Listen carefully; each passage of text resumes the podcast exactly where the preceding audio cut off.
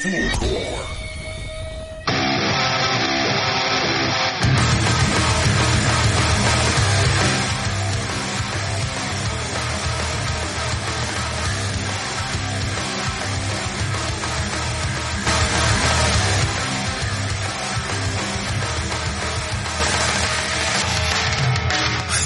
Muy buenas tardes, buenos días, buenas noches, hola en general a quienes nos escuchan.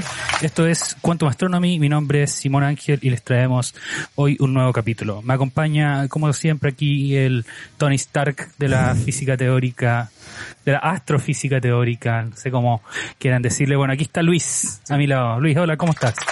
Muy bien, gracias. Debo decir que sí soy experto en astrofísica termonuclear, como dice. ¿Cuándo te volviste un experto en astrofísica termonuclear? No sé, la mayor parte del tiempo estuve borracho. y lo más triste que es verdad. Eh, ¿Y tú, Simón, qué tal? ¿Cómo estás? Bien, gracias, con calor. Hoy fue uno de esos días en donde la lavadora terminó, colgué la ropa y hubo una prenda que me puse automáticamente. Ah, ya. Sí. Ya. ¿Y cómo está tu posoperatorio? Ah, mi posoperatorio está bastante bien, ya recuperé la, la movilidad en la zona. ¿La, la erección? está todo bien, sí. Eh, no, no he tenido problema alguno, así que está todo muy bien, lo recomiendo. Recuerden que podemos tomar la responsabilidad, nuestro, nuestra responsabilidad reproductiva. Estamos grabando como siempre aquí en Cervecería Intrinsical, Brasil 88, Santiago Centro. Este día de hoy tenemos aquí estas dos bellezas. Una que ya se nos está acabando, la Lotta Schwarzbier, una cerveza negra. Y la el jefe Bison, esta cerveza de trigo. Así que les dejo la invitación. Sí, exacto. La jefe Bison, la cerveza blanca de trigo. Sí, no, pero viene de Bison. Sí, eso. Perdón, Luis ahí es quien me corrige con la, con la pronunciación. bueno, y tenemos hoy el agrado de presentar quien nos va a acompañar el día de hoy, una compañera de posgrado en astrofísica en el Instituto de Astrofísica de la Universidad Católica, Camila Órdenes. Hola Camila, ¿cómo estás? Hola chiquillos, bien, ustedes. Bien, gracias. Muy bien, gracias. Gracias por estar aquí acompañándonos, por Gracias aceptar la invitación. Muchísimas gracias a ustedes por invitarme. Sí. Eh, estábamos comentando recién con Camila que esto va a ser una preparación para su presentación de tesis. sí. Eh, bueno, eh, Camila, cuéntanos un poco de, de ti. ¿Cómo llegaste? Partamos por cómo llegaste a la astronomía. ¿Cómo llegué a la astronomía? La verdad, creo que no tengo una historia tan interesante como he escuchado algunos. Yo era... mm, Me, me sentía una persona con capacidades en matemática, pero en química me iba súper mal. Entonces, cuento corto, busqué una carrera que no tuviera química. Y fue como, ya, entonces me estudio física, igual me interesa un poco así como ya la astronomía, lo encontraba súper romántico. Y al final terminé estudiando licenciatura en física con mención a astronomía en la Católica del Norte. Ujú. Estudié ahí el pregrado. Y por cosas de la vida, la verdad, creo que tenía un poco mala suerte. eh, terminé haciendo mis trabajos de tesis siempre en física, a pesar de que yo había entrado como por astronomía. Y yo decía, no, al final me quiero dedicar a la astronomía, un campo que parece que tenía o que tiene futuro en Chile. Entonces uno dice, ya, me meto acá. Eh, hice el magíster allá también y todo lo hice como en física, pero siempre con ese bichito de que, pucha, no hice lo que yo de verdad quería. po. O sea, yo quería ser astrónoma en verdad. Y pasaron varios años, yo me quedé en Antofagasta como cuatro años haciendo clases en la universidad, hasta que me decidí a ya, me tiro nomás a astronomía y chao. Clases de física, imagino. Sí, pues clases de física para los ingenieros, tipo, no sé, física de mecánica clásica, cosas así. Estuve cuatro años en eso y al final me decidí como que pensé, quiero hacer docencia y dedicarme a la docencia definitivamente o, defi- o quiero cambiarme y al final como que no sé, ir por mi sueño de, de cierta manera y ya, no importa, me voy a astronomía. Así que postulé a varias universidades y eh, me decidí por la católica y me vine a estudiar astronomía. Cambié totalmente mi área de investigación, completamente me sentía un bicho raro a pesar de que sabía física.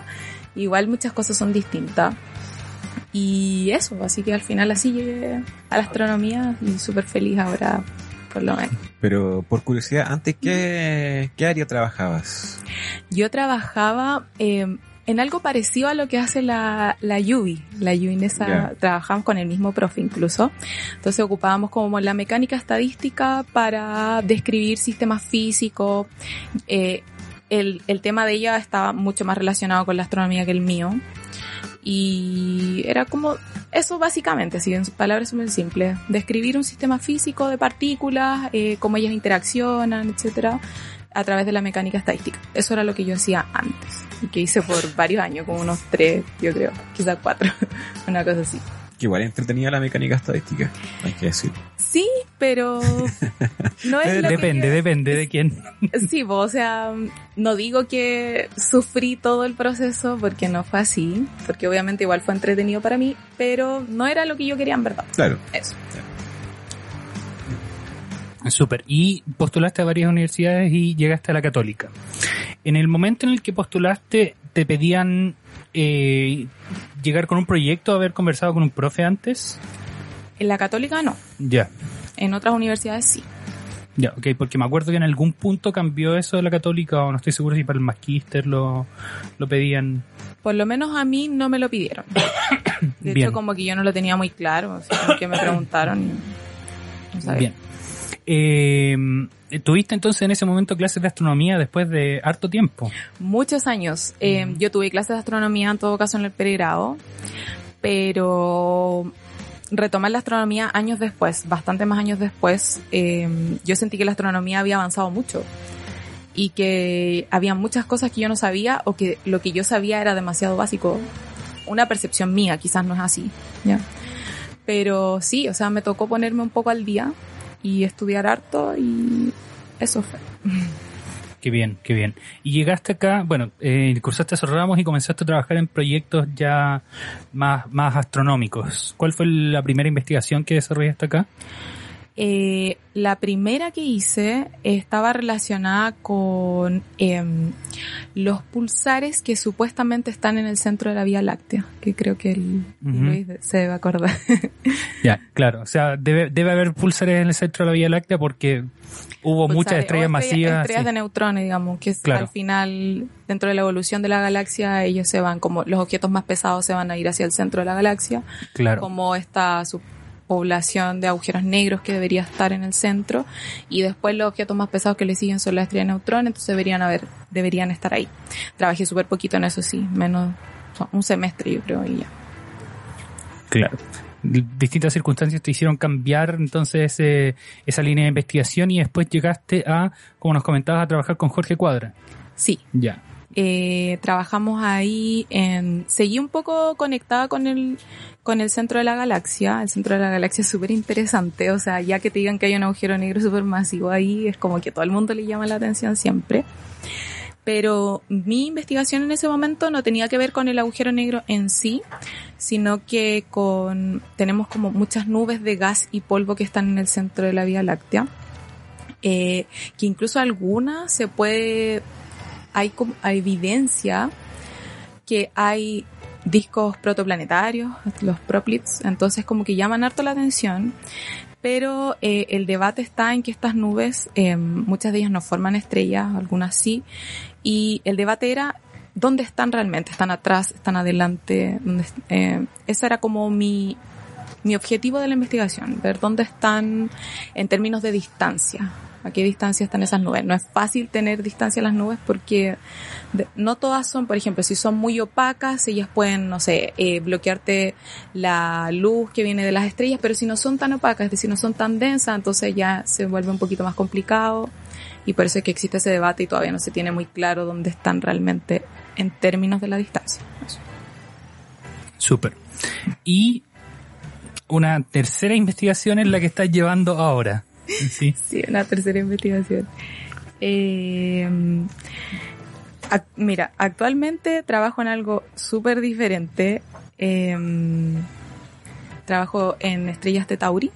Particularmente lo que hago es analizar las curvas de luz, que son estas variaciones de brillo en función del tiempo, para estrellas de tipo Tetauri. Las estrellas de tipo Tetauri llevan estudiadas como cientos de años, o sea, se descubrieron hace mucho, mucho tiempo y mm, eh, se sabía que eran súper variables. En principio eran variables que mm, como que eran súper erráticas, no tenían un patrón de, de variación. Pero a medida que fue avanzando la tecnología, los telescopios y todo esto, eh, se descubrió que en algunas habían variaciones bastante periódicas. Entonces, lo que hago yo es estudiar eso, su variación, sea periódica o no. Y a través de esas curvas de luz, lo que nosotros podemos eh, inferir es cuál es el proceso físico que las hace variar, que son varios que no sé si debo decirlo ahora, pero... No, no todavía. Ya. pero eso está perfecto para que tengan una primera impresión quienes nos están escuchando de, de qué es lo que vamos a hablar ahora a lo largo del capítulo. Bien. Luis, pregunta antes de continuar, alguna pregunta para introducir al siguiente tema. No, no, no. Está bien. Aquí eh, salieron varios conceptos que vamos a tener que discutir previamente. Primero, estas estrellas son, creo que nunca antes las habíamos mencionado. Estas estrellas tipo Tetauri. ¿Y por qué tienen ese nombre tan, tan particular? Hemos, creo que hemos hablado de otras estrellas que eh, tienen un origen similar de su nombre. Eh, hay, hay otros nombres, de- hay otros tipos de estrellas variables que también se llaman por alguna estrella en particular, porque originalmente Tetauri es una estrella en Sí, particular. es como el prototipo de el tipo de variabilidad, digamos, de esta estrella. Súper. Eh, entonces, estas estrellas van, están variando y hay, como tú dices, distintos mecanismos de variación que eh, difieren de estrella a estrella según su tamaño, según su estado evolutivo. ¿Y estas estrellas Tetauri en qué etapa evolutiva están? Bueno, las estrellas Tetauri, a mí, o sea, no son estrellas que ya están eh, quemando hidrógeno en su centro. O sea, cuando nosotros definimos una estrella decimos que ya está, tiene reacciones nucleares en el centro y está quemando hidrógeno, pues lo está transformando en helio, etcétera. Pero estas estrellas todavía no están eso, son unas estrellas como estrellas muy, muy jóvenes que todavía están en un proceso de formación. Entonces, cuando una estrella se forma, ella viene de una nube de gas y polvo que se está contrayendo, entonces estas estrellas todavía se están contrayendo y de ahí obtienen su energía, de esa contracción y esa atracción gravitacional. Y eh, es decir, no son estrellas como tal todavía. No las, no las podemos decir, o sea, no son como el Sol, por ejemplo. Pero sí podemos decir que es como mirar hacia el pasado del Sol, porque son estrellas que son de baja masa o de masa parecida a la del Sol, pueden ser eh, bueno, vamos a dejarlo así, que son de masas parecidas a la del Sol, o Ok. cercanas al Sol. son 10 elevado a 32 kilos, no, 32 gramos. De- 10 elevado a 33 gramos. Era 2 por 10 elevado a Sí, 2 por 10 elevado a 30 kilogramos. Yo casi lo digo en masas solares, pero esta es como, digamos, eh, hasta 1,5 veces la masa del Sol, Perfecto. por ahí. En, en, el- en la etapa de formación en la que están, todavía están ganando masa, o sea, ese número Sí. puede cambiar, pero me imagino que no mucho. No, no mucho, porque ellas, claro, ellas pueden estar ganando material todavía, pero to- no es demasiado lo que ganan. No todas están eh, todavía, lo que decimos, acretando material, que es como succionar este material que viene de esa nube primordial de la que se formó. Pero sí, todavía no llegan a su masa final. Perfecto. Eh, ya, cuéntame un poco, cuéntanos un poco cómo es que se detecta que la estrella Tetauri original era una estrella variable. Oh, yo no sé muy bien de la estrella en sí de la Ya. Tetauri. Yo sé que por el nombre tiene que venir de la, de la región de Tauro. Claro. pero lo que hasta donde yo sé, yo no sé mucho de historia lamentablemente, pero sí se veían estas variaciones irregulares particularmente en el óptico, porque antes todas estas observaciones de curvas de luz o todas las curvas de luz que se tenían eran prácticamente todas en el óptico. Entonces, claro, en el óptico lo que veían era que la estrella cambiaba el brillo súper em, random, no sé, de forma estocástica. Entonces no se sabía qué, qué pasaba ahí. Luego se fueron descubriendo algunas estrellas poquitas. O sea, hay unos papers que es como descubrimos cuatro estrellas de Tauri que, y cuatro estrellas ahora es como no, pues, o sea, hay muchísimas más. En una sola región de formación estelar hay, no sé, más de mil. O sea, en ese tiempo se fueron descubriendo a poquito. Claro, y en ese tiempo el, el mero descubrimiento era digno de publicarse en un paper. Exactamente. Es, es un, un signo de cómo han cambiado las cosas. Lo hemos conversado con quienes hablan de planetas, por ejemplo. Acá entonces le decimos, ah, ok, descubriste un planeta, eso es digno de un paper. No, ahora descubrir un planeta no es noticia. Claro, pero igual lo de planetas y exoplanetas es una, un área muchísimo más reciente que la de las estrellas variables o la Claro. de Tauri en este caso. Igual un detallito antes de continuar, el óptico se refiere al rango de luz visible. Exactamente, disculpa. Eso. Para la gente que no mismo. sepa lo que es el óptico.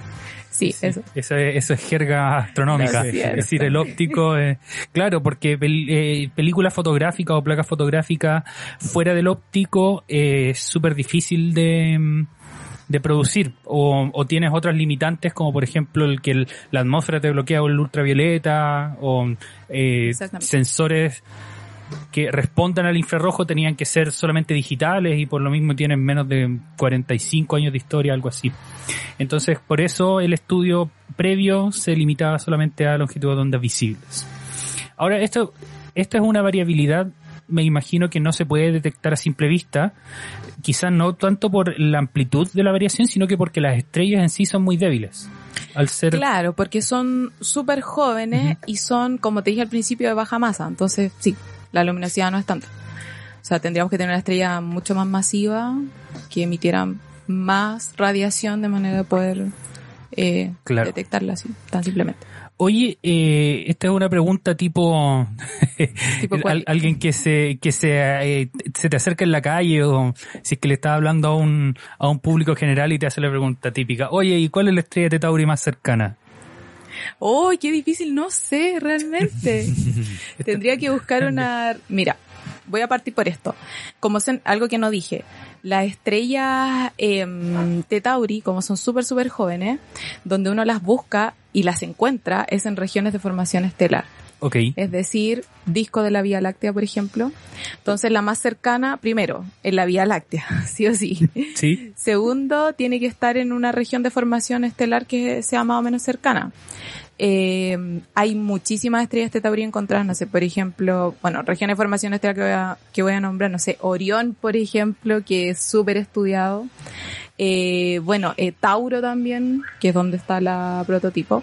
Pero si me preguntas, no, no sé cuál será la más cercana. Las que yo estudio en particular, porque yo me estoy, estoy estudiando una región de formación estelar en particular, está, lo siento, pero solo lo sé en parsec. No sé si ustedes lo pueden. está bien, está bien, sirven parsec. eh, unos mil parsec, un poquito más. Mil, claro, mil parsec. Esos son 3.300 años luz más o menos. Sí, pero hay más cercanas, definitivamente. Ok, Sí, De hecho, si es que eso se descubrió hace tiempo y se veía solamente en el óptico, tienen que ser Sí. estrellas cercanas. eso mismo. Eso mismo. Antes no, no existía la, la opción de, de corregir por extinción ni tener telescopios de 10 metros con los que estáis mirando al, al, al espacio. Ya, no se preocupen, esa es una pregunta, como les decía, muy... Pero es una sí, pregunta bueno. incluso que yo diría no tan científica. O sea, e- es más bien una curiosidad el, el saber cuál es la estrella más cercana. O sea, que esté más cerca quizá nos pueda ayudar a estudiarlo un poco mejor. Eh, pero es más una curiosidad que otra cosa. Igual, yo tengo una pregunta, porque cuando nosotros estudiamos evolución estelar, nosotros nos enfocamos generalmente cuando la estrella ya está formada hacia adelante. Claro. Pero recuerdo vagamente eh, que obviamente hay un proceso antes de formación que es más o menos donde está situada esta estrella. No sé si, no recuerdo si era así, pero creo que si tú integras este proceso de nacimiento, consideras eso eh, dentro de la vida de la estrella, gran parte de la vida entonces de la estrella es ese proceso de formación, ¿o no? Es que depende del tiempo de, ay, disculpen, del tiempo de vida de la estrella. O sea, estas estrellas más o menos, ¿cuánto será? Como, pasan como, desde que es una, una nube de polvo y de gas que se está contrayendo, digamos que es el tiempo cero, hasta que esta estrella puede tener un sistema como planetario, digamos como el sistema solar, deben ser como 50 millones de años, una cosa así. Y el Simón yo creo que me ayuda, la, una estrella, no sé, el Sol, ¿qué edad tendrá? El Sol tiene 5 mil millones de años más, o sea, son Claro. 100 veces más que eso. Entonces yo creo que 100 ahí... veces más. 100 veces más, pero el periodo de nacimiento. O la estrella de la estrella. No, el- desde el periodo de nacimiento del Sol, o sea, considerando esos 50 millones de años, Y el Pero Sol es tiene algo más. cinco. 5 mil millones. Ah, ya. Sí, claro, son 100 veces más. Sí, y el, y el total de la vida del Sol 200 veces más, un poquito menos. Ya. Em, Entonces se demoran, entre comillas, poquito en nacer. claro, poquito. Más o menos. Ya. Más o menos poquito. Eh, bien, entonces eh, estábamos hablando de estas estrellas, de su variabilidad, y decías que la variabilidad eh, que se había observado en un principio es errática, o sea, no se le puede eh, asignar un periodo, por ejemplo, no se puede dibujar una curva de luz que sea bonita como Claro. algunas otras que Eso al quizá hayan principio. visto. Eso. Eso al principio, pero después se descubrió que eh, estas estrellas sí podían tener un periodo, un periodo definido. Y algo súper interesante que tienen estas estrellas es que tienen campos magnéticos súper fuertes, muy fuertes. Nice. Excelente, ese es tema, hecho, tema de Luis, así que se vienen otras preguntas. Yo creo que Luis me, yo creo que Luis me puede hasta ayudar a mí. no, em, bueno, lo que quería contar era que estas estrellas, bueno, cuando la nube se está contrayendo, como se está contrayendo, entonces el momento angular, em- no- bueno, empiezan a rotar más rápido, Sí. no quiero hablar tan técnicamente. No, está bien, yo creo que la gente que, que ha escuchado Quantum Astronomy, eh, ¿cómo decirlo? De, de manera regular, Ya, entiende bien cuál es el ya, proceso de sobre. momento angular. Entonces el momento angular es mayor y ellas rotan rápido, muy rápido, más rápido que, no sé, que una estrella que ya es una estrella como tal. Estamos hablando siempre de la misma masa, yo estoy hablando siempre de estrellas de baja masa, con, ba- Claro. con masa cercana a la del Sol. Ya, yo mucho, de las estrellas mucho más masivas, yo no sé, yo El- me he enfocado mucho en eso. La rotación del Sol más o menos son como 30 días. entre 20, El, ¿no? claro, esa es la rotación máxima, La porque el. Sol no rota como un sólido rígido, sino que el, el ecuador rota más rápidamente, no solamente porque tiene más radio, sino que su rapidez angular, o sea, da más vueltas en un mes que los polos. Claro, Y, y el, y el ecuador del Sol, la región media, creo que da una vuelta como cada 30 días, algo así. Entonces imagino Ya. que esto debe estar como alrededor de unas horas. Esto puede estar, sí, pero en general se dice que es como un día, entre un día hasta 10 días en general, se dicen más o menos. Pero el punto, o sea, lo que les quería contar era que mm, em, lo más que yo encuentro interesante, o una de las cosas súper interesantes que encuentro de esta estrella es que como tienen campos magnéticos súper, súper fuertes, que son como un campo magnético mil veces el campo magnético del Sol, O sea, mil Gauss. Mil Gauss, exactamente. Entonces generan manchas solares, como las manchas que tiene el Sol. Y cuando la mancha pasa por nuestra línea de visión, es decir, nosotros la vemos y luego desaparece, la vemos, desaparece, entonces se forma este patrón periódico Ah, de la curva de luz. ¿Y por qué es interesante? Porque nos permite medir directamente la rotación o la velocidad de rotación de la estrella.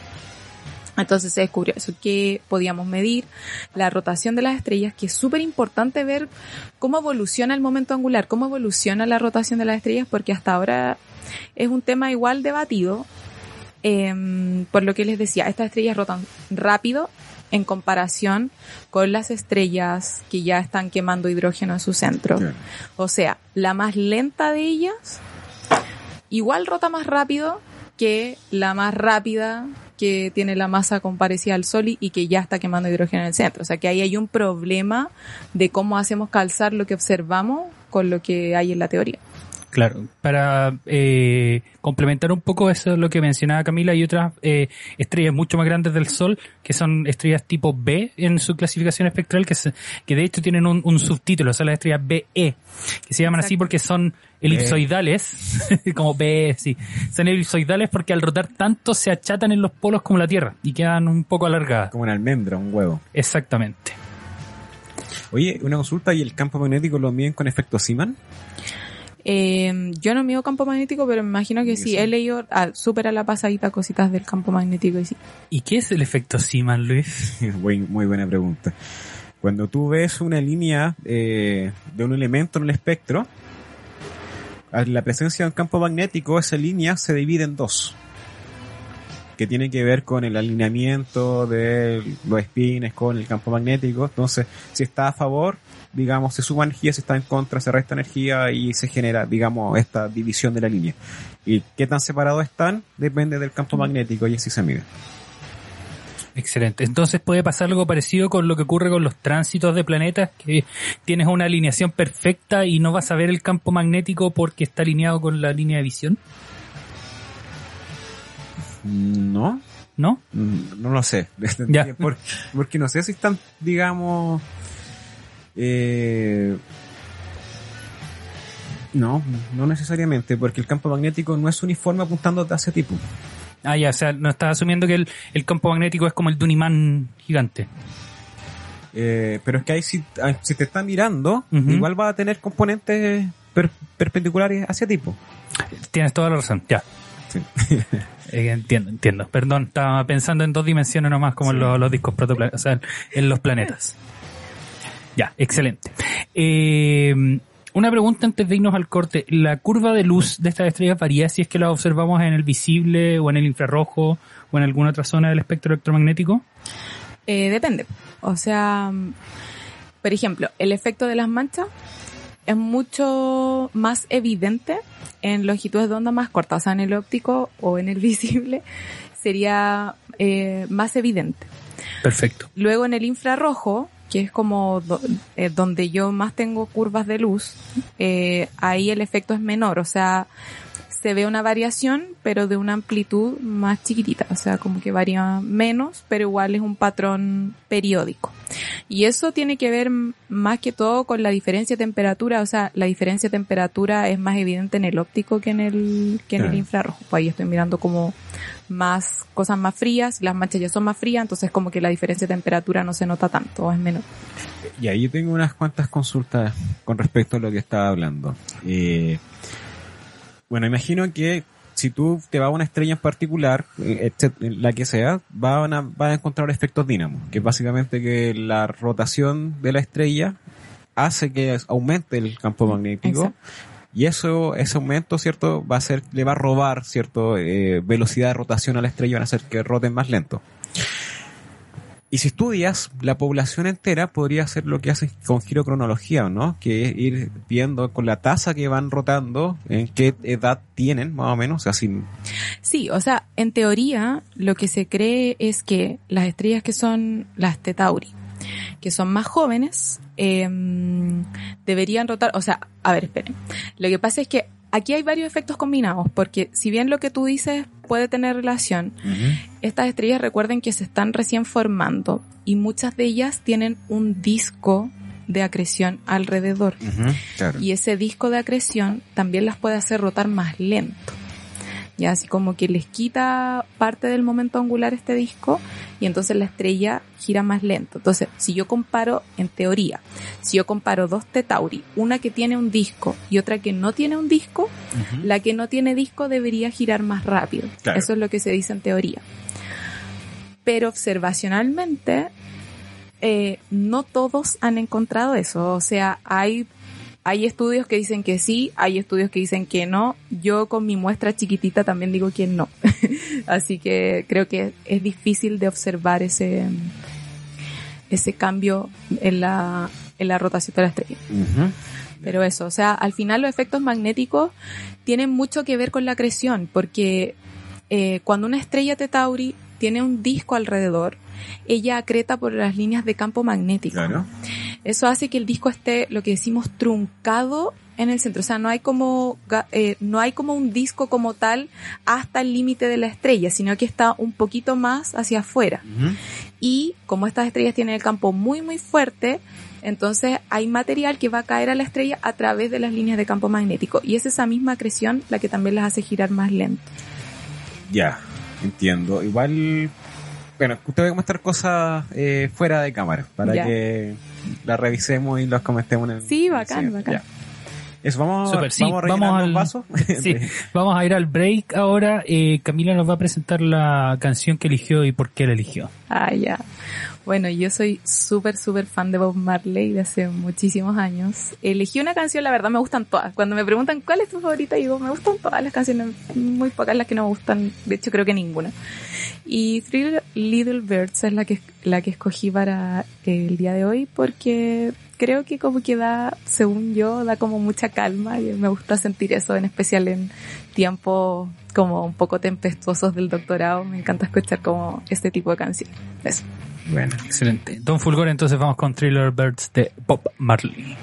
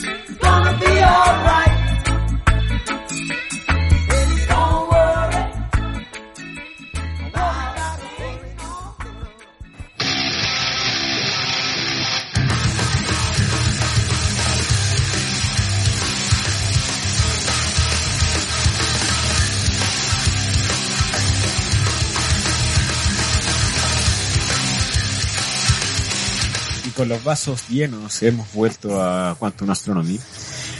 Estamos hablando de las estrellas T Tauri, que son estrellas jóvenes parecidas al Sol, están como este proceso de formación y se presenta una variabilidad en el brillo que puede durar más o menos unos días, por así decirlo, que tiene que ver con la rotación de que tienen y las manchas que tienen en su superficie, lo cual produce una variación del brillo. Eh, tengo algunas preguntas. Ahora me acordé que hizo el, el, el resumen del primer bloque. En el caso del Sol, tenemos también manchas solares, pero no alteran a un nivel, eh, digamos, de percepción visual su brillo. O sea, las manchas del Sol son pequeñas, entonces no podemos detectar con el ojo la, la variabilidad.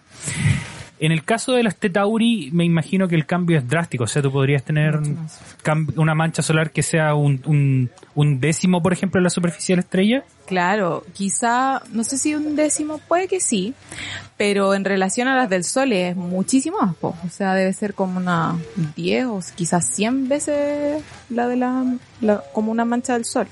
Ahora, lo que sí es que en general lo que se tiene son grupos de estrellas, o se cree que son gru- grupos de estrellas, o sea, de estrellas, disculpen, de manchas, que están en la superficie de la estrella. Y ese grupo de, manchas eh, es lo que hace que varíe el, brillo.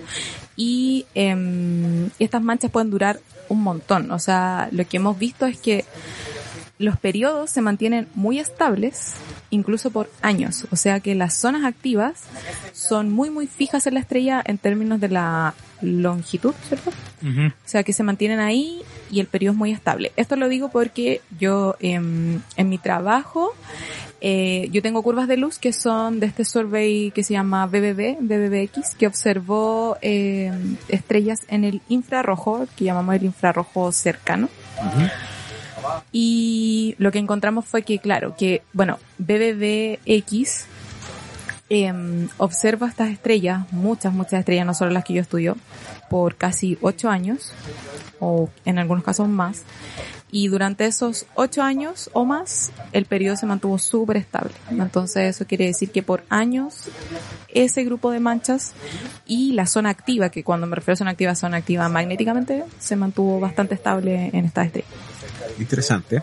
Porque eh, quizás podríamos hablar un poquito de las manchas solares, porque lo, lo hemos tocado en otros capítulos, pero para resumirlo, que tiene que ver, ver con el campo magnético de las estrellas.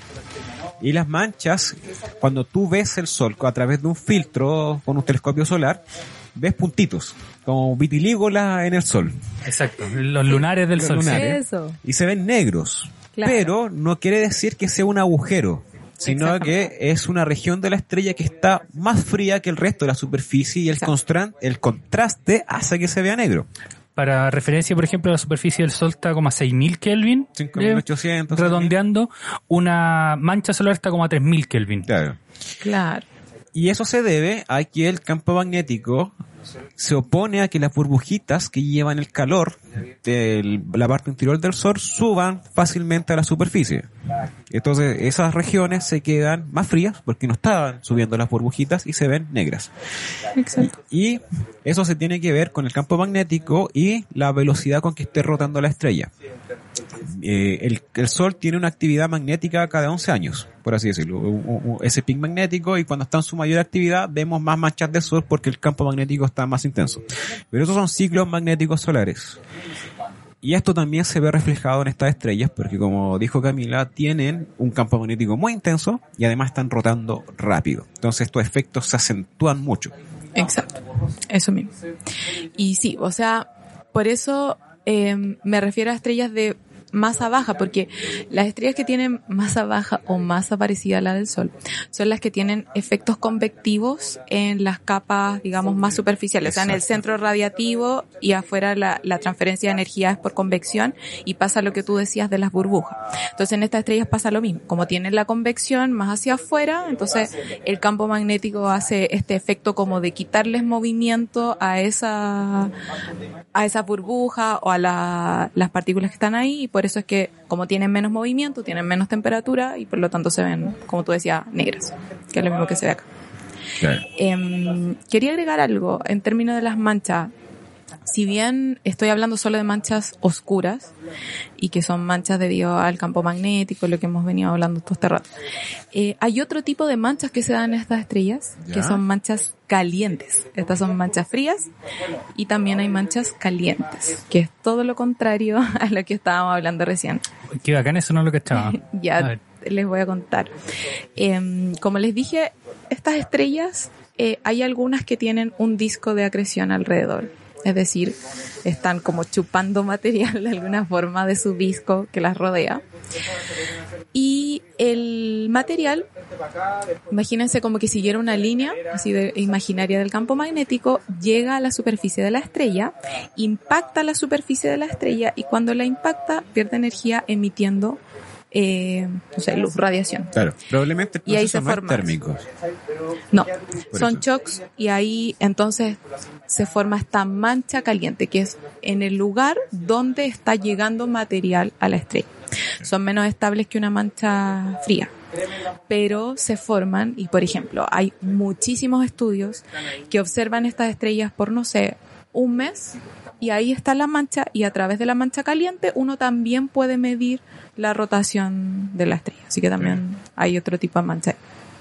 Y oye, una pregunta, estas estrellas no se pueden resolver directamente, ¿cierto? No, no es como, Como directamente. Como que estás viendo el sol y ves una, un una redondelita con las manchas, sino que simplemente se ve la curva de luz. Hasta donde yo sé, no. Las imágenes que yo he visto, yo no veo la mancha.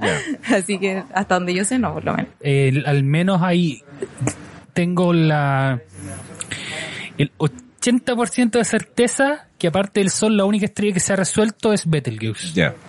Y, pero imagino que con la nueva generación de telescopios se podría. Es- yo creo que sí se podría. Betelgeuse se ha resuelto en el óptico y en ondas de radio. Ese trabajo lo hizo Alma, es, es cuático, es muy, muy entretenido. No, Bueno. Alma es fabuloso ver estas estrellas también porque si bien yo no trabajo con Alma, eh, con Alma lo que se caracteriza siempre son los discos.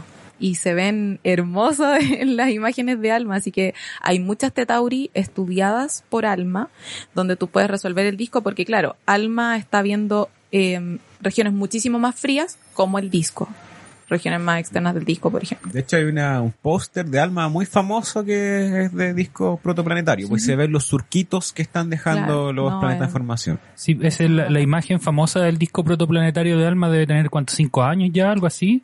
Probablemente. Sí, No, y desde ahí han salido varias. Pero ahora ponen así como un mosaico de imágenes de muchos discos y son hermosos. Yo lo encuentro muy bacán. Yo con lo que hago no, no, no veo eso. De hecho, eh, en el infrarrojo cercano, como es una longitud de onda eh, menor a la de alma, eh, lo que nosotros podemos ver son como las regiones más internas del disco. Claro. O sea, no ver, pero los efectos que hay ahí, las cosas que están pasando ahí, las regiones internas. Ya. Y ahora te quería preguntar cuál es la problemática que mencionaste en el primer bloque. ¿Qué es la discrepancia que se veía entre la teoría versus las observaciones que tú estás estudiando? Ah, claro, lo del momento angular. Sí. Lo que pasa es que, como les decía, em, estas estrellas, las Tetauri, que son las que todavía están formando, eh, rotan todavía mucho más rápido que una estrella que rota muy lento y que ya está em, quemando hidrógeno en el centro. Entonces uno tiene que invocar eh, algún mecanismo físico que les haga perder momento angular. Por lo general son estos vientos estelares, pueden ser, o sea, tienen que perder energía. Y lo que les contaba era eso, eh, la presencia del disco. La presencia del disco misma puede hacer que pierda momento angular y que empiece a rotar más lento. Eh, pero el disco no es eterno, o sea, la estrella va acretando material, el disco se va como disipando de alguna forma y además dentro de ese disco se pueden formar planetas. ¿Cierto? Y ahí vamos a tener como un disco protoplanetario. Esto es como súper parecido al sistema solar. A mí me gusta siempre hacer esa analogía. Las Tetauri, cuando uno estudia una Tetauri, es como mirar al pasado del Sol y del sistema solar, porque al final eso es lo que uno espera que puede tener. Ya, obviamente hay otros efectos que ahí pueden pasar. Por ejemplo, hay estrellas muy masivas que emiten mucha radiación y que pueden hacer una, como lo que se dice, fotoevaporación del disco, o sea, lo pueden matar de alguna forma pero eh, lo que esperamos es que se formen planetas dentro de este dentro de este disco, o sea que al final tú puedes tener una Tetauri con quizás algún planeta formándose por ahí, ¿ya?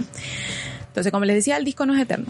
Eh, teóricamente, lo que yo he leído es que el disco tiene que durar como 3 mega años para poder quitarle momento angular suficiente de manera tal de que coincida los periodos de rotación que nosotros observamos de las estrellas más lentas Tres con lo mega de años la- son tres millones de años. 3 millones de años, exactamente. Eso. Y que en general puede ser porque mm, los datos dicen que un disco puede durar, no sé, un millón de años. Eh, yo sé que quizá un millón de años, tres millones de años puede sonar mucho. Está dentro del error astronómico. Exactamente. Espérate, antes de seguir. Simón, ¿hace cuánto se extinguieron los dinosaurios? 65 millones de años. ya, para que tengan una idea de la escala de tiempo. Claro, entonces puede ser posible que con eso. O sea, que al final la teoría más aceptada, yo creo, actualmente es que el disco es quien le roba momento angular de alguna forma a estas estrellas, de manera que no que vayan rotando más lento y hacerlas calzar con lo que observamos para las estrellas como tal. Perfecto.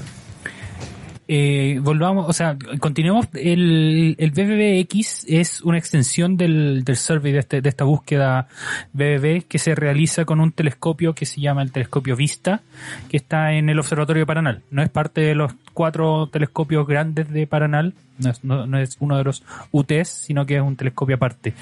Eh, yo tuve la mm, fortuna de trabajar un tiempo con Dante Miniti, no en investigación, sino que en, en docencia, fui su ayudante hartos semestres. Eh, Dante es una de las personas que, que ideó el BBB y me llevó a uno de los de, la- de las reuniones de BBB. Sí, fue, fue muy bacán. Entonces conozco un poco del survey, pero si nos puedes contar eh, qué región de la galaxia, por ejemplo, se observa en el BBB y en qué longitudes de onda. Sí, Eh, Simón, di la verdad, fuiste puro comer. Obvio. Sí. Fue en el Hotel Radisson en Concon. Ya, Ay, qué topísimo. Sí, exacto. Todo pagado, todo pagado. Bueno, es parte de, hay que, hay que comer a veces harto. bueno, el BBB lo que hace es observar em, una región de la parte del disco de la Vía Láctea y además una parte del bulbo de la Vía Láctea. Bueno, yo creo que casi todo el bulbo de la Vía Láctea. ¿Cuál es, ¿Cuál es el bulbo de la Vía Láctea para...? El bulbo es la región, no la más central, pero una de las regiones centrales de la Vía Láctea. Entonces nosotros tenemos en el centro, bueno, el centro galáctico con el agujero negro supermasivo, eh, tenemos estrellas alrededor que están, eh, que, que forman parte de este bulbo, que es como, vamos a decir que son solamente como estrellas más centrales, y luego tenemos eh, el disco que está alrededor, que son los brazos espirales y que es donde se, se genera la formación estelar de la galaxia. Y ahí es donde estamos nosotros. Nosotros estamos como en la mitad del brazo. Exactamente, nosotros decirlo. estamos en uno de los brazos. Y de hecho, eh, no, no me acuerdo si ya lo dije aquí, así como al aire, que las estrellas de tipo T Tauri, como eh, son estrellas muy, muy jóvenes, entonces donde tenemos que ir a buscarlas es a regiones de formación estelar. Y las regiones de formación estelar, es decir, donde hay estrellas, eh, no sé, como teenagers, estrellas bebé, entonces tenemos que ir a buscarlas ahí. Exacto. Están que- ahí que en el escuchan disco. X. Sí. Claro. O, o My Chemical Romance, no sé de No, qué lado My serán. Chemical Romance, yo creo Ya, que ya ya, pasó, no. ya pasó. Pero sí, pues entonces las buscamos en, en regiones de formación estelar. Eso. Y bueno, hay un datito curioso, porque nosotros estamos hablando de tiempos cortitos en, en- en la escala humana, ¿cierto? De Sí. días, pero las estrellas viven millones de años, pero una vuelta a la galaxia, eh, las estrellas explotan y nacen de nuevo, etcétera. Sí. Si tú vieras la galaxia, las escalas de tiempo, de rotación de una vuelta a la galaxia, verías como puros fuegos artificiales, eh, muy, Sí, muy rápido. Una vuelta, una, sí, me imagino muy bacán. Una vuelta a la, a la altura del Sol son como 220 millones de años. Harto. Harto, sí. Hay gente que de hecho la- las vincula con extinciones masivas en el planeta Tierra. Sí, pues. Wow. Entonces que cada 220 años pasas por alguna región que algo tiene Ajá. y que... Ah, bueno, había escuchado una que tiene que ver con la oscilación de materia oscura y eso hace oscilar la nube de Oort y todas las cuestiones y desvía asteroides que les pueden pegar a la Tierra. Ah, algo que me faltó contestarte, Simón, fue eh, la longitud de onda. Eso, ¿verdad? preguntado. Sí, sí. El BBB eh, observa en el infrarrojo cercano, lo que les decía. Yo todo esto siempre lo digo en micrómetros, lo siento, pero es como mm, las longitudes de onda más cortas dentro del infrarrojo. Claro, que llegan hasta 2.2 micrómetros más o menos. Exactamente. Más o menos por ahí. Nerd. es que yo también trabajé con eso. porque En mi, en mi tesis trabajé desde el ultravioleta cercano hasta el infrarrojo cercano. Yo trabajé con weas que ni siquiera tienen unidades. claro. No, bueno, Pero sí. un, un micrómetro es una millonésima de metro, o sea, una milésima de milímetro, y es dos micrómetros, está cerca del, del ancho de un pelo por ahí, ¿o no? Yo creo que sí. Sí, capaz, no sé. Bueno, entonces el, el BBB observa en esa longitud de onda porque sí es más fácil atravesar eh, regiones que bloquean típicamente la luz visible, el Exacto. óptico que estábamos hablando, y eso hace posible que pueda observar objetos en el disco, a través del disco y en el- la región central en el bulbo de la Vía Sí, Láctea. exacto. De hecho, hacia el bulbo, hacia el centro de la galaxia, hay muchísima extinción. De hecho, toda, en todo el plano de la galaxia uno ve que hay lo que llamamos extinción, que al final es como polvo que me bloquea la luz de las estrellas. Yo no las puedo ver directamente. Entonces necesito ir a longitudes de onda mayores, de manera de que la luz pueda, entre comillas, pasar ese obstáculo y pueda yo obtener algo de esa emisión. Y se viene la pregunta más importante. Ah, Ay, qué ¿qué, vaya a hacer con...? ¿Cuál es tu Pokémon inicial? No. eh, No. espérate. ¿Cuál es mi qué? No escuché. Pokémon por inicial? Pokémon inicial, no. Ah, No, los resultados que, que tienen en tu investigación. Sí, no, pero ya antes iba a preguntar, eh, entonces tú dices que has observado, has trabajado con estrellas de una región en particular, sí. que son estas que están como a mil parsec, dijiste. Exactamente. Ya. En una región muy bonita que se llama la nebulosa de la laguna. Mire qué bonito, es hermoso de verla en telescopio, uno de mis objetos Sí, favoritos del invierno. hermosa, Es muy, muy bonita. Esa está en la- cerca de la línea, o sea, más o menos en la línea de visión del centro de la Vía Láctea. Exactamente, está pero- hacia la constelación de Sagitario. Pero no está en el centro de la Vía Láctea, está No, más no, o no, menos a mitad de camino. No, Menos, mucho Menos, menos, mucho porque menos, al un centro hay camino, sí. 8 kiloparsec, 8000 parsec. eso, y esto un está 1000 octavo del camino, sí, perdón. Y ahí el weón teórico tiene que googlearla para ver. Obvio, sí, no, muy bonita, muy bonita. Es muy linda. Ya, sí, es bonita. Te convenciste. Ya, sí. ¿Y por qué se llama la laguna? No tengo idea. Yo, Yo- tampoco sé por qué se llama la laguna. Oye, ese weón que dicen, oye, mira, un toro en el cielo. Sí, Sí, obvio que sí. un ¿qué- ¿vieron, toro. ¿Vieron cuál era la nebulosa que parecía un Godzilla? Eso fue noticia esta semana. Es que, bueno, uno puede imaginarse cualquier cosa, en verdad. Eso mismo. Ya. Esta es pregunta, yo creo, a nivel de tesis. Ay, Simón, qué miedo. No sé. ¿Cuáles son los beneficios de que hagas un estudio solamente con esas estrellas que están en una misma región de formación? A ver. Primero quiero aclarar una cosa. Mi la idea original es expandir esto a más regiones de formación estelar, pero hay que partir por algo, o sea, obviamente tengo que partir por algo. Por ejemplo, ¿qué yo le veo de mm, bueno a estudiar primero una sola región de formación estelar? Esta región está súper bien estudiada.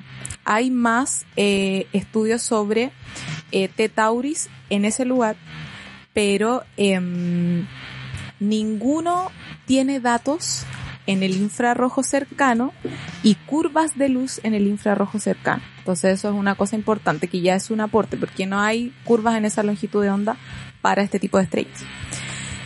Por lo tanto, para nosotros fue, no sé si fácil, pero súper directo poder saber cuáles eran las, las T Tauri de la región, porque ya estaban identificadas. Entonces nosotros lo que hicimos fue tomar esas T Tauri, mirar en nuestros datos si es que estaban esas T Tauri, y estaban, y ver cómo eran las curvas de luz. O sea que al final los estudios anteriores nos ayudaron y por eso fue relativamente muchísimo más directo decir, ok, esta es una T Tauri porque ya está estudiada, ya se saben muchas cosas de ella, pero no se sabía cómo era su curva de luz en el infrarrojo cercano. Ya, así que eso, eso como primero yo creo que es súper importante. Si bien quizás la estadística no es tanta, porque, em, a ver, hay más de mil estrellas eh, tipo T Tauri o estrellas jóvenes en esta región. Eh, entonces, les decía que la estadística quizás no es tanta. Eh, sí se pueden hacer estudios preliminares como lo que les decía recién de que varia, varía el, el periodo de rotación si es que tiene disco o no tiene disco. Entonces, yo me imagino así, no sé, si yo estudiara más regiones, tendría una mejor estadística, tendría muchísimos más datos, más estrellas y ver si es que efectivamente se cumple esto de que las que tienen disco rotan más lento y las que no tienen disco rotan más rápido. Pero eso, o sea, había que empezar por alguna de las regiones y la verdad fue súper... Me decidí por esa, pero no... Fue una decisión... No... Podía ser, podría haber sido cualquier otra región de formación estelar que hubiese observado BBBX. Eso es. Eso. Entiendo, entiendo, perfecto. Eh, según lo que leí en el resumen que mandaste, también eso tiene eh, datos de Kepler. Sí, miren, lo que pasa es que nosotros tenemos solamente datos en el infrarrojo cercano, pero cuando uno quiere saber efectivamente cómo es que se comporta la variación eh, en, di- en distintas longitudes de onda, entonces uno tiene que ir a buscar eh, curvas de luz en otra, en otra parte del espectro electromagnético. Y decidimos el óptico porque hay muchas cosas que correlacionan o que podrían correlacionar entre la variación en el óptico y el infrarrojo. En este caso el infrarrojo cercano. Por ejemplo, las manchas que habíamos hablado que pueden tener mayor, em, como que un efecto mayor en el óptico y cosas así. Entonces yo digo, ya, se presenta aquí en el óptico, se presenta en el infrarrojo, tengo el mismo periodo de rotación, entonces definitivamente es una mancha. Eso es una fuente de variabilidad de, la, de las estrellas de tipo T Tauri. Estos datos de Kepler no son míos, son datos que publicaron hace súper poco, hace unos meses atrás, y que nosotros comparamos y encontramos que habían algunas estrellas en común, no muchas, pero varias estrellas en común, y que pudimos corroborar que efectivamente para las que son periódicas, teníamos los mismos periodos medidos, pero ellos midieron el periodo, no sé, Kepler medirá dos meses y nosotros medimos el mismo periodo durante ocho años, que esa es eh, como que el aporte real del estudio. Y eso, pero ahora, otra cosa que les quería comentar es que esa no es la única forma de variabilidad de una estrella de Tauri. Como están acretando algunas, eh, la acreción es súper estocástica, no es un proceso muy estable. Entonces de repente la estrella creta más, de repente la estrella creta menos, etcétera. Y mm, hemos encontrado exactamente eso, o sea que para las tenemos, si bien tenemos curvas de luz que son periódicas, hay algunas otras que no lo son para nada y que efectivamente no son periódicas ni en el infrarrojo ni en el óptico y que probablemente sea por estos procesos de acreción. Aunque en el infrarrojo es mucho más probable tener procesos que no sean periódicos porque pasan un montón de cosas. O sea, puede ser la acreción, puede ser, eh, como le decía Luis hace un rato, como tengo este disco, de repente hay una estructura del disco que puede pasar en mi línea de visión y hace que el, que el brillo de la estrella disminuya. Entonces hay un montón de cosas. Y no necesariamente una estructura del disco, sino que el disco en sí, como tiene polvo, el polvo lo que hace es tomar la luz de la estrella, eh, absorberla y reemitirla. No, esa reemisión no necesariamente va a ser periódica, entonces vamos a tener muchas variaciones de brillo que no, que no siguen un patrón.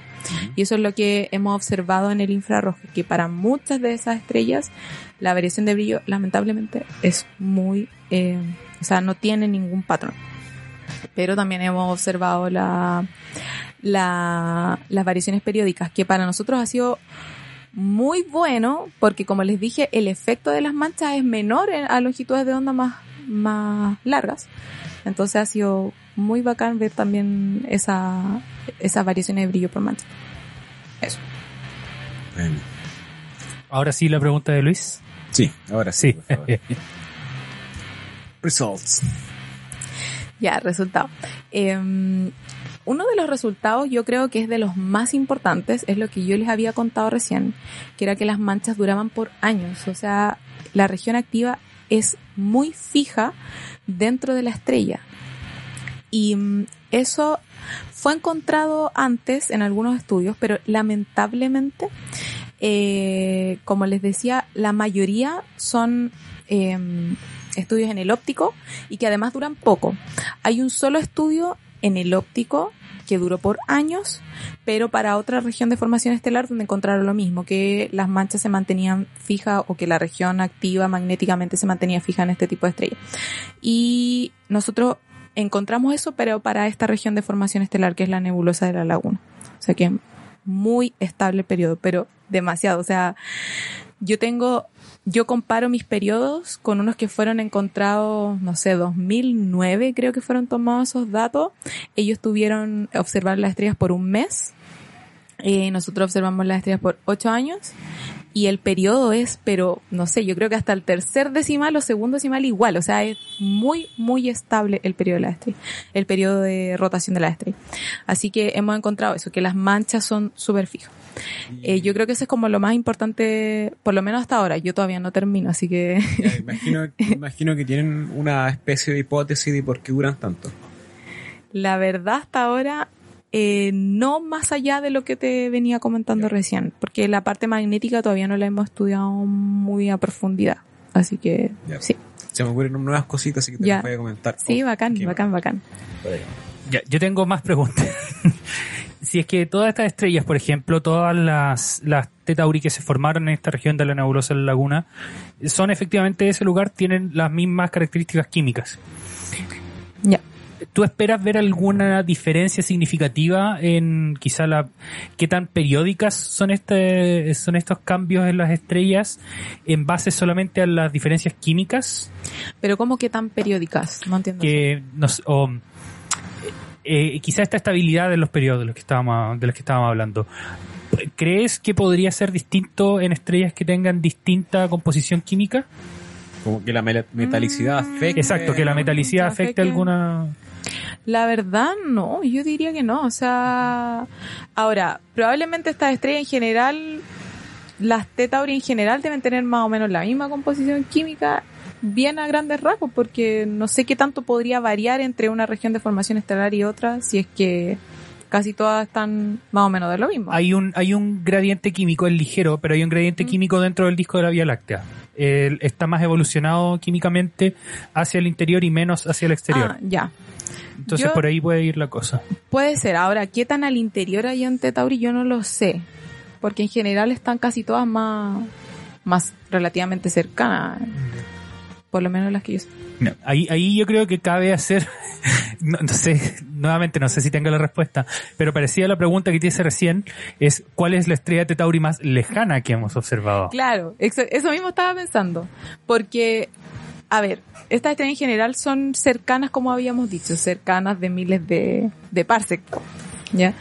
Eh, pero yo no, no sé cuál será la más lejana realmente. Así que ahí pega para mí. Eh, ¿Hay evidencia de que el Sol haya pasado por esta etapa? Eh, o sea, al ser de masa parecida a la del Sol, debe Claro. ser que sí. Mm, Claro. Porque al final la evolución de una estrella está totalmente dependiente, no sé, de su masa. Así que claro, o sea, estudiar estas estrellas, creo que lo, esta es como la tercera vez que lo digo, es estudiar el pasado del Sol. Es como un Sol eh, en su juventud. Así que eso es lo importante. Al final reconstruimos la, la historia de la evolución, digamos, del Sol mirando este tipo de estrellas. Y eso, eso es lo interesante. Esa es una etapa de la formación del Sol, no digo que es toda, porque obviamente hay etapas anteriores y posteriores para las Tetauri, pero sí, eso, esa es una herramienta importante. Las Tetauri nos sirven para estudiar el pasado del Sol. Qué bacán. Como son jóvenes no hay, hay, hay disco protoplanetario, o sea, no hay, no hay detecciones de planetas alrededor de estas estrellas. En algunos casos sí. Ah, sí, Acuérdate de la, lo que estábamos hablando de, de ALMA. O sea, Claro. que tú puedes tener una estrella Tetauri con un disco protoplanetario y tú puedes ver que a veces hay una, Claro, ya están los surcos. una Sí. un planeta, así que, o un, no sé si un planeta como tal, pero se está formando ahí una estructura. Qué bacán. Sí, mucho. Ujú. Estaba revisando unas cosas que en, en- en las estrellas, para que se active el dínamo, eh, la rotación tiene que ser más rápida que la frecuencia de Alfvén, que es la frecuencia con que están oscilando las líneas de campo magnético en el interior. Entonces, si estamos asumiendo la misma composición del Sol, entre comillas, eh, y sacas, digamos, con el campo del Sol y el periodo de rotación, o digamos, activación de los ciclos magnéticos, que son 11 años, eh, queda con el- la proporción, queda con una raíz cuadrada de la proporción entre los campos magnéticos. Y el campo magnético del Sol es un Gauss y el otro está en 1000, ¿cierto? O algo por el estilo. Exacto. Pero los periodos están 10, entonces te queda un factor 10. Entonces son 10 años por... Te, te debería dar... eh, a ver. Meses te debería dar como el orden de 10 años quizás a la rápida el, el orden que te deben durar las manchas en esas cuestiones. Es- Cuestiones. Eso es lo que te duran, ¿o no? ¿O más? O sea, lo que hemos observado es que duran por años. Si duran 10 años, no no, sabemos. no, Un no, or- o sea, un orden de Ah, magnitud, sí. En orden de magnitud, sí. Ya, ya entonces te lo, lo voy a comentar off, eh, de Sí, de sí, sí. De hecho, creo que, si mal no recuerdo, no quiero mentir, pero creo que el otro estudio duraba más, como 20 y... Y sí, po, Sí, tiene sentido. estaban. Ya. Lo vamos a ver después de cámara. Ya, bacán. Camila, ¿qué de para el futuro? ¿Tienes o ya te fuiste de intercambio? ¿Tienes alguno planeado? Todavía no. Repito que he tenido súper mala suerte. Sí. Eh, de hecho, en mi tema de tesis anterior, en el segundo que les conversé, yo me iba a ir de pasantía a trabajar con mi otro profe. Ponte tú, no sé, un sábado y el miércoles cerraron esa universidad. Y de hecho mi host de Airbnb me dijo, oye, cerraron la universidad, vaya a venir igual. y yo le dije, ah, no sé, pregunté a mis profes y me dijeron, ya, no, no vengas, no, no viajes. O sea, fue con tres, cuatro días, tres días de anticipación que tuve que cancelar ¿Por, por todo. COVID? Por el COVID. eso. Wow. ¿Y en qué universidad era? Fue así, en la Universidad de Massachusetts en Amherst. Oh, qué bien, qué bacán. Sí, bueno, pero ahora yo cero posibilidad de ir para allá, ya ni trabajo con él, con ese profe, pero sí me dejó muchísimas, muchísimas buenas enseñanzas, sí, muy bacanas. Y ahora estamos viendo ahí qué pasa con la, con la pasantía, no sé, hay, hay gente que trabaja y que sabe mucho, muchísimo, muchísimo de este tipo de estrellas, de su variación, de su variación en el infrarrojo, en el óptico, etcétera, así que sí, eh, no sé, no sé qué ocurrirá. Espero que, que resulte y que el COVID no diga lo contrario. ¿Cierto? Sí, pienso que fue un- una época más o menos mala como para hacer un doctorado porque lamentablemente truncó muchas de las cosas que uno debería hacer en este periodo. Exacto. Pero sí. Pero nos dejó otras cosas buenas como la oportunidad de presentar tu tesis en pijama. ¿Pijama? ¿Es- ¿La presentaste en pijama? Casi. Sea, no, me bañé antes, estaba con camisa, me puse camisa, pero Se por abajo estaba con short, Aclaró que se bañó. estaba con short y chala. Ya. No, excelente. Está bien. ¿Vamos? Excelente, sí, vamos. Eh, quiero darle un, un gran agradecimiento a Camila por acompañarnos en No, de nada. este capítulo. Gracias a ustedes. Sí, es bacán el tema de Estrella y hemos tenido poca oportunidad de, de comentar. Aparte aquí no era solamente Estrella y algo observacional, sino que también estaba metido en territorio de Luis, así Sí, que bacán. lo veo contento. Excelente. Salud. Eh, salud por eso. Muchas gracias nuevamente Camila, gracias a ustedes por acompañarnos. Recuerden que esto es posible gracias a Fulgor Lab y a Cervecería Intrínseca aquí en Santiago Centro Brasil 88. Cuídense mucho, que estén muy bien. Y para las buenas noches le dejamos con este cover de The Beatles. Esto es Golden Slumbers por el grupo de jazz italiano Anatrofobia. Disfrútenlo. Chao, chao. Chao.